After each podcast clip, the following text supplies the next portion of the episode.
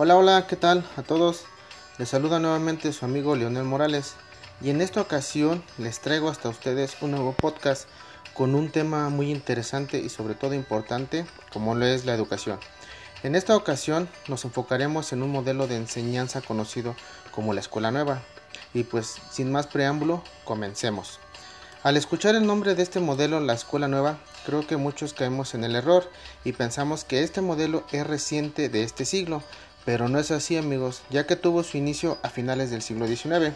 obviamente en diferentes países capitalistas como Inglaterra, Francia, Italia, entre otros. Este modelo se aplicó principalmente a docentes con un régimen de internado que principalmente está organizado a particulares u organizaciones pedagógicas burguesas. Una característica de la escuela nueva es la implementación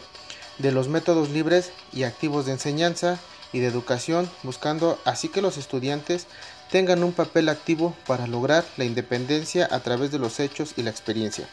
Uno de sus principales representantes fue Denway, psicólogo estadounidense, que la verdad está interesante su ideología, pues él consideraba que había que poner al alumno en la parte central de la educación, lugar de que solo fuese un simple espectador de las clases magistrales. En mi opinión, su ideología es sumamente certera,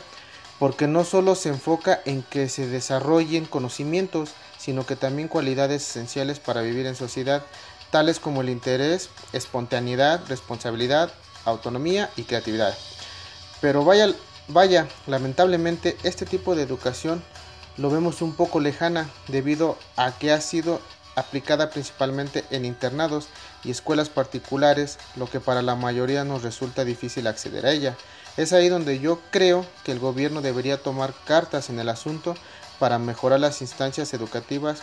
y así como los modelos de aprendizaje para que los docentes sean considerados como un facilitador que promueve la actividad de los alumnos, estimulándolos al aprendizaje y los oriente para lograr una educación activa, es decir, donde se formen valores y se puedan crear ciudadanos autónomos y preparados para la resolución de cualquier situación. Eso es lo que necesitamos como sociedad y pues bueno, eso sería todo en esta ocasión y esperando que les haya gustado esta pequeña información.